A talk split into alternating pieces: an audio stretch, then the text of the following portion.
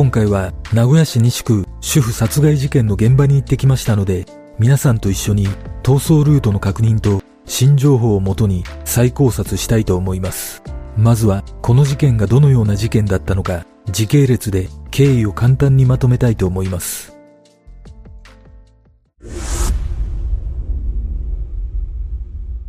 事件当日午前9時頃、ナミコさんの夫が仕事に向かい、その直後、ナミコさんは同じアパートの3階に住むママ友に電話をし、子供の具合が悪いため病院に行くことと車の鍵を預けた方がいいのかを聞いている。実は、ナミコさんは買ったばかりの新車を吸ってしまい、この日、その補修をママ友の夫がしてくれることになっていたため、電話をかけたという。午前9時30分頃、宅配業者が荷物を届けに、ナミコさん宅を訪れているが、不在のため、不在票を置いて帰っている。午前10時20分頃、3階に住むママ友が、ナミコさん宅に電話をするも、応答はなかった。午前11時10分頃、ナミコさんが子供を連れて、自宅から700メートルの場所にある小児科で診察券を提出しているが、自宅を出てから約2時間の行動は明らかになっていない。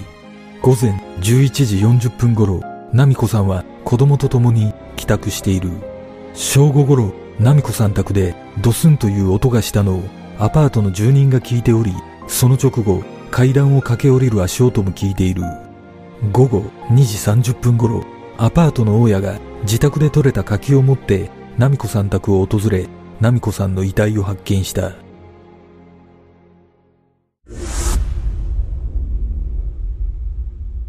この映像は現場のアパートに向かっているところで、時間帯は午後1時過ぎです。この日は平日ということもあり、人や車とすれ違うことはほとんどなく、住宅は密集していますが、かなり静かな印象を受けました。それと、全体的に道幅が狭いこともあり、土地勘がなければ、車の運転はしにくいと感じるため、犯人が徒歩で現場に向かったことも納得できます。ここが現場となったアパートです。事件があったのは向かって左の2階の部屋です。この部屋は現在も被害者家族が借りており、部屋の中も当時のまま保存しているとされています。事件から23年が経ちますが、見た目は当時と全く変わっていません。ただ、当時と違うところは、現在はほとんど空室になっています。ちなみに、隣に立っているオレンジ色のハイツは、当時はなく、駐車場になっていました。アパートのポストには、現在も家族の名前が書かれ、一番下には奈美子さんの母親と思われる名前も確認できます。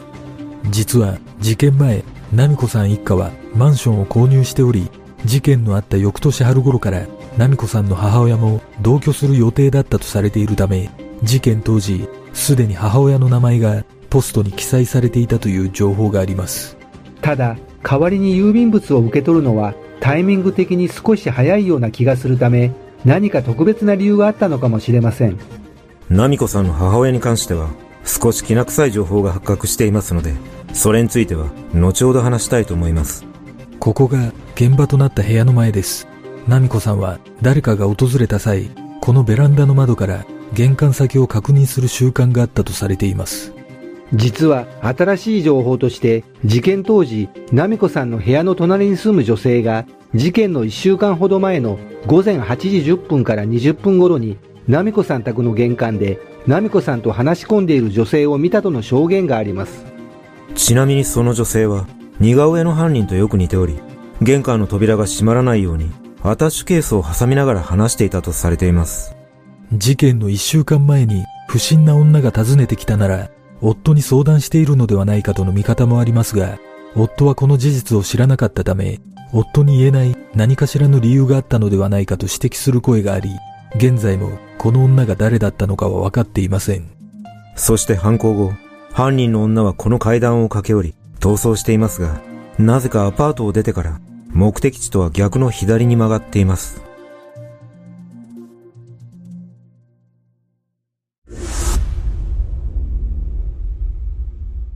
左のルートを選択したのは、アパートを出た直後、右の方に人影が見えたのではないかとの見方があります。確かに右に行きたかったが人がいたから左に曲がったというのが一番納得できるような気がします。意図的ではなく、必然的にルートを変更せざるを得なかったとすれば、目的の場所までジグザグに逃走した可能性は十分考えられます。だとすれば逆に土地勘がなかったためにジグザグに逃走した可能性も浮上します。実際に逃走ルートをたどるとなぜこの道を選んだのか理解できないためがむしゃらに人を避けながら公園の方向に向かったのかもしれません。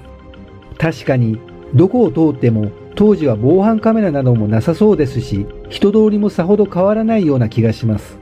ちなみに犯人の女は手に怪我を負っており一説には静脈を切るほど深いとされているため逃走ルートには複数の血痕が落ちていたことから犯人の足取りが確定しています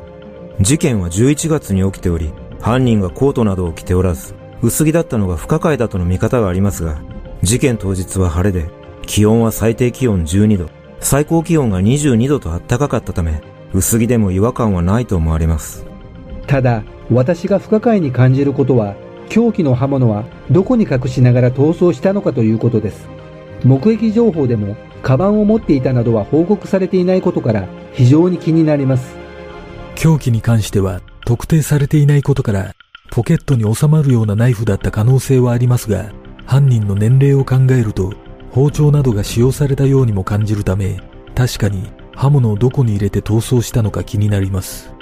そして犯人は、この階段を上り、公園へと向かっています。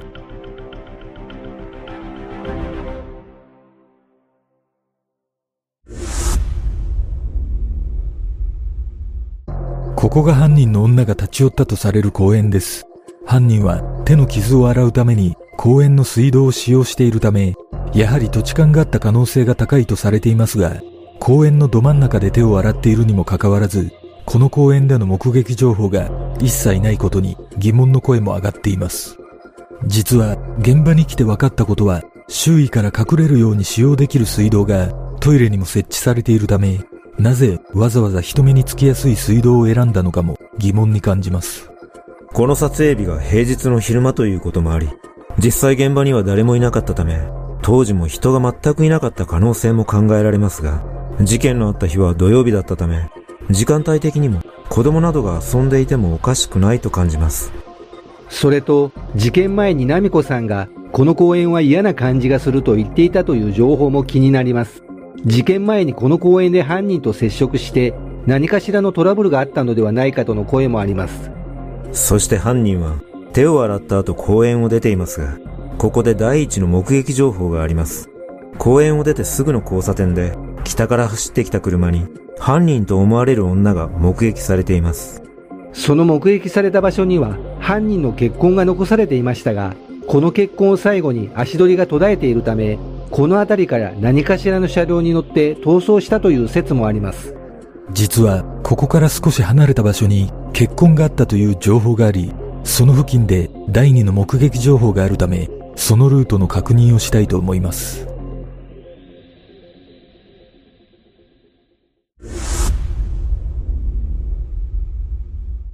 当時この右側には NTT の社宅が6棟建っていましたが、現在は別のマンションに変わっています。一説には、結婚が途絶えた位置に近い NTT の社宅に犯人の女が住んでいたのではないかとされていますが、警察によってしらみつぶしに捜査が行われていると思われるため、この社宅は関係ないような気がします。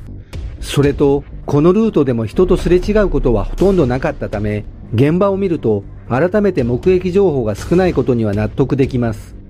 仮に犯人がこのルートで逃走していたとすれば、捜査を攪乱するためではなく、かなりの出血を伴う傷を負っていたため、いち早く家に帰ろうと最短ルートを通っているような気がします。そして、この寺の前あたりに結婚があったとの情報があり、この先の交差点付近でもう一つの目撃情報があります。ただ、この事件の二つの目撃情報は、それぞれ着ていた服の色がピンクと黒で分かれているため、信憑性に関しては疑問が残ります。ちなみに、ここでの目撃も車からの目撃となっています。この目撃を最後に、犯人と思われる女は完全に消息を絶っています。仮に犯人の女がこの周辺に住んでいたとすれば、ここから3方向に道が分かれているため、それぞれのルートをご覧ください。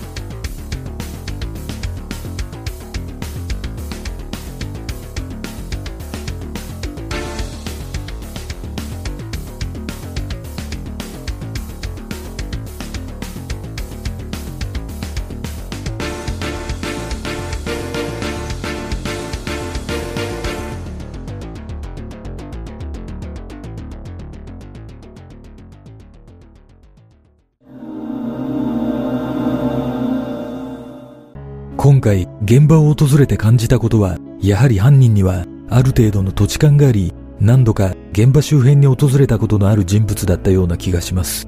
公園の先から急に血痕が途絶えていることから、公園の周辺に車などを止めて現場に向かったのかもしれません。実は事件から数年後にこの事件との関連を匂わせる事実が発覚しています。それは名古屋市内に住むナミコさんの母親が事件の約3年前に癌に効くなどと言って 500ml の清涼飲料水を1本3万9000円で販売し薬事法違反容疑で逮捕されたというものです。この事件ではナミコさんの母親を含めた3人が逮捕され約6億円の売り上げがあったとされています。その後母親は不起訴処分となりましたが名古屋に居づらくなったのかいとこのいる北海道に移り住んでいます。そして事件のあった年に母親はナミコさんと同居するため名古屋に戻ってくる予定だったとされています。このことから一つ可能性として浮上するのがこの事件はナミコさんの母親に対する恨みが動機ではないかというものです。もしかしたら以前からナミコさん宅を訪れ母親に会わせるように要求していたのかもしれません。それを何度も拒否されたためナミコさんに殺意が芽生えた可能性も考えられます。その観点から少し違和感を覚えることは、事件後に一切ナミコさんの母親のコメントなどが出ていないことです。現在もご存命なのかはわかりませんが、非常に気になります。ただ、仮にナミコさんの母親が犯行の引き金だとすれば、警察も母親の交友関係や関係者などの洗い出しをしていると思われるため、清涼飲料水の販売ルートなどからすぐに怪しい人物が浮かび上がりそうな気もします。それについて一つ考えられることは、事件後に犯人が死亡していたため、特定に至らなかったということです。そして、この事件の最大の謎とも言われる、室内に残されたミルミルについては、犯人が持ち込んだものと推測されていますが、私の見解としては、事件当日、小児科の待合室などで、ナミコさんが誰かにもらったもののような気がします。このミルミルは現場から約35キロ離れた西三河地区で販売されていたものだと分かっています。犯人が飲んだ形跡があるとのことなので、DNA 型以外にも指紋の採取もできているかもしれません。私的にはこのミルミルにこだわりすぎて、結果的に捜査が攪乱してしまった印象を受けます。そして私がこの事件で最大のポイントだと感じているのは、用心深かったナミコさんがベランダの窓から訪問者を確認しているにもかかわらず、玄関を開けているということです。そこから推測すると、訪問者は玄関を開けざるを得ない人物だったことが伺えます。ナミコさんの交友関係に該当者がいなかったため、顔見知り以外で開けざるを得ない人物となると、宅配業者など見た目的にも変装が必要な気もしますが、この事件とは関係ないと思いますが、例えば不倫などをしていた場合、不倫相手の妻が突然現れ、〇〇の妻ですが、開けてもらえますか？などと言われたら、開けるかもしれません。母親の名前を言われ、母親の知り合いだと言われた場合なども、顔見知りでなくとも、玄関を開ける可能性があります。そう考えると、顔見知りではなくても、玄関を開けさせる方法は複数あるため、確かに玄関を開けざるを得ない人物というのは、一つポイントかもしれません。この事件は、他にも解明されていない謎が多くありますが、皆さんはどんな考察をするでしょうか？